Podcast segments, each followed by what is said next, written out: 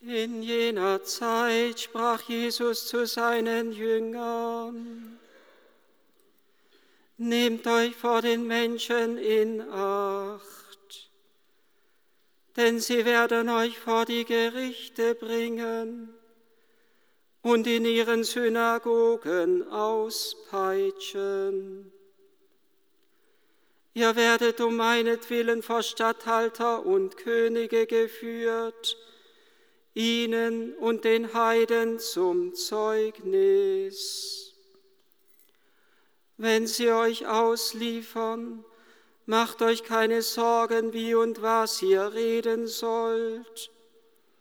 Denn was ihr sagen sollt, wird euch in jener Stunde eingegeben.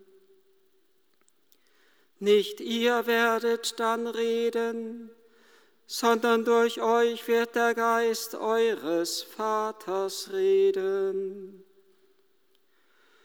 Der Bruder wird den Bruder dem Tod ausliefern und der Vater das Kind. Und Kinder werden sich gegen ihre Eltern auflehnen und sie in den Tod schicken und ihr werdet um meines Namens willen von allen gehasst werden. Wer aber bis zum Ende standhaft bleibt, der wird gerettet.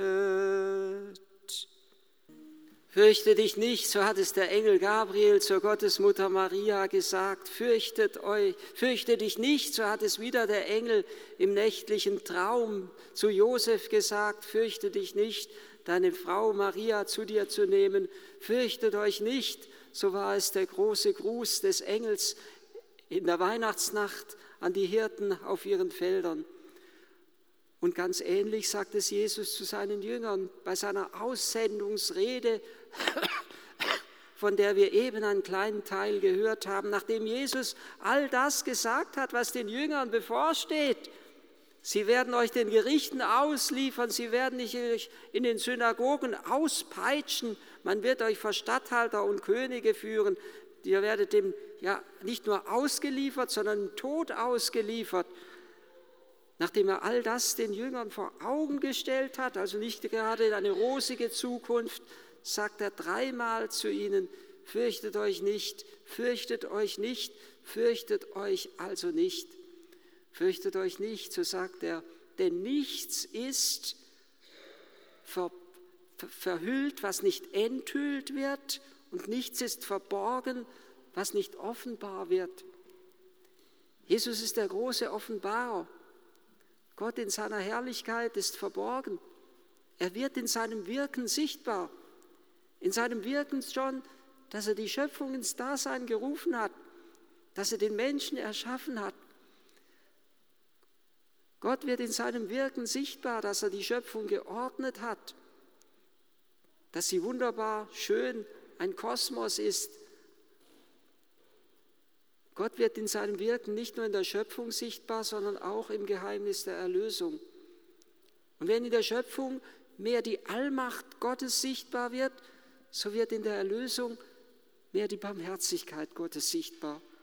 Gott hat die Welt so sehr geliebt, dass es einen einzigen Sohn für sie gab, damit jeder, der an ihn glaubt, in ihm das ewige Leben hat. Denn Gott hat seinen Sohn nicht in die Welt gesandt, um die Welt zu richten, sondern damit die Welt durch ihn gerettet wird. Fürchtet euch nicht, nichts ist verhüllt, was nicht enthüllt wird. Jesus ist der große Offenbarer. Er offenbart uns, wie sehr Gott den Menschen liebt. Er offenbart uns die Liebe des Vaters. An ihm wird alles offenbar. Ja, durch ihn wird selbst das Böse offenbar. Nicht, dass er es offenbaren wird, aber das Böse wird entlarvt, da wo Jesus auftritt. Da wo Jesus auftritt, da wird das Böse entlarvt, da muss das Böse sozusagen seine Maske ziehen. Wenn Jesus später auftreten wird, dann wehren sich oft die Dämonen. Sie, sie melden sich und sie sagen, wir wissen, wer du bist, ich weiß, wer du bist, der Heilige Gottes. wenn die große Liebe Gottes sichtbar wird, dann wird auch all das sichtbar, was noch nicht Liebe ist und was noch unvollkommen ist. Und dann wird auch das sichtbar, was an uns noch unvollkommen ist.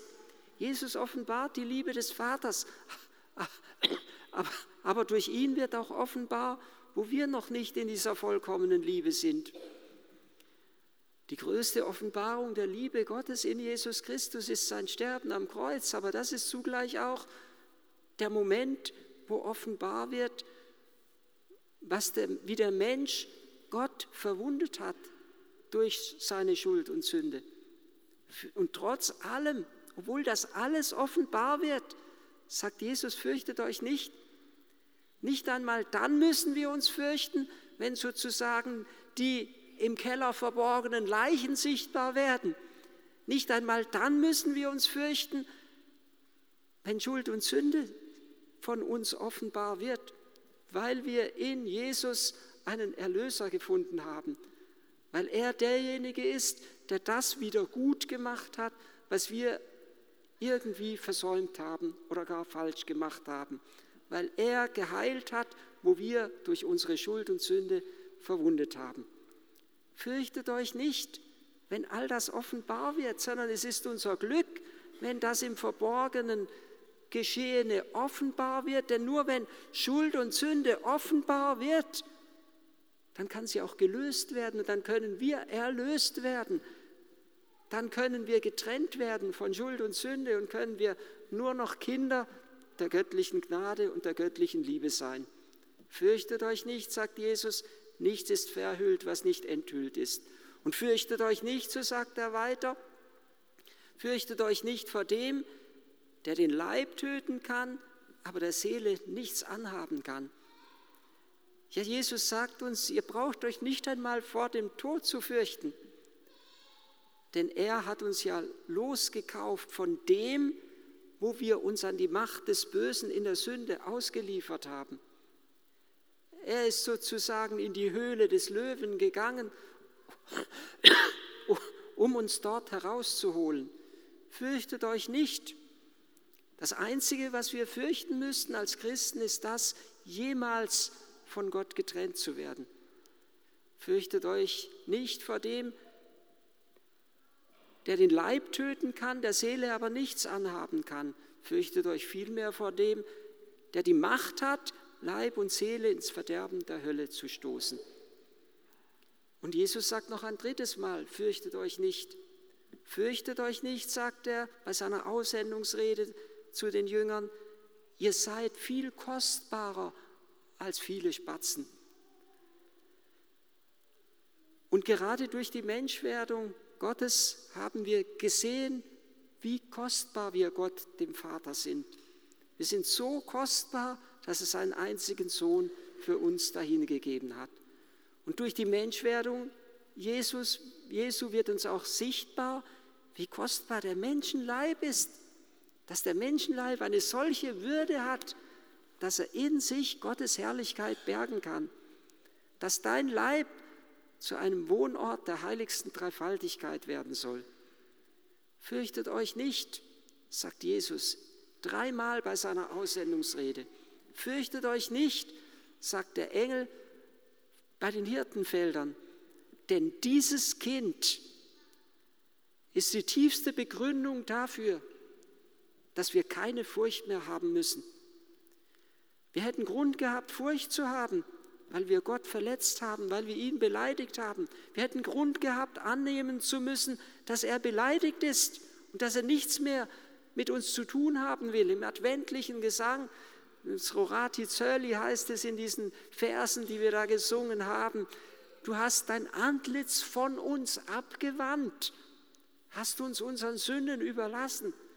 Das ist das Schlimmste, was dem Menschen passieren kann, dass Gott sein Antlitz von ihm abwendet und der Menschheit sich selbst überlässt. Denn dann schlägt, dann schlägt sich der Mensch, dann schlagen sich die Menschen gegenseitig den Kopf ein. Du hast dein Antlitz von uns abgewandt, hast uns unseren Sünden überlassen. Aber dann in Jesus Christus, in seiner Menschwerdung, zeigt Gott, dass er uns sein Antlitz wieder zuwendet. Dieses Kind ist die tiefste Begründung dafür, dass wir keine Macht der Welt zu fürchten müssen, fürchten müssen, weil wir in Jesus erlöst sind. Und deshalb wird auch das Sterben des heiligen Stephanus wie ein Triumph geschildert. Man muss sich eigentlich dieses, diese Szene einmal vorstellen, diese grausame Szene einer Steinigung. Ich kann es nicht mehr vergessen, wie ich in Passau mal ein Jahr zu einem Freijahr im Studium war und dort der Professor die Steinigung angesprochen hat. Ich weiß nicht mehr in welchem Zusammenhang, aber da sagte er, mir selber ist es einmal durch einen Bericht von einer Steinigung, ich weiß nicht mehr in welchem Land, wie es heute gehandhabt wird, so krass deutlich geworden, vor was Jesus einst die Ehebrecherin bewahrt hat. Diejenige, die ja wirklich Schuld und Sünde auf sich geladen hat, er hat sie bewahrt vor der Steinigung. Die Steinigung, so hat damals dieser Professor beschrieben, da war es üblich, dass der Menschenleib bis zur Brust in der Erde eingegraben wird und dann durfte jeder vom Ort kommen. Der kleinste Tröpfchen bis zur ältesten Oma und durfte den Stein auf diesen Menschen werfen. Grausamste Form des Sterbens, eine elendste Form, bis der Mensch schließlich seinen letzten Atemzug gemacht hat. Aber das wird so nicht geschildert bei dem Martyrium des heiligen Stephanus, sondern es wird so geschildert, dass gleichsam der irdische Schmerz schon überwunden ist in dem Blick in den Himmel, der für ihn geöffnet ist. Ich sehe den Himmel offen, so sagt es Stephanus, und den Menschensohn zur Rechten Gottes stehen. Wenn Jesus zur Rechten Gottes steht, dann heißt es, dass er die Macht übernommen hat, dass er in der Herrlichkeit ist dass er alles in der Hand hat und dass weder Stephanus noch sonst irgendeiner, der ausgeliefert ist in dieser Welt, irgendetwas fürchten muss.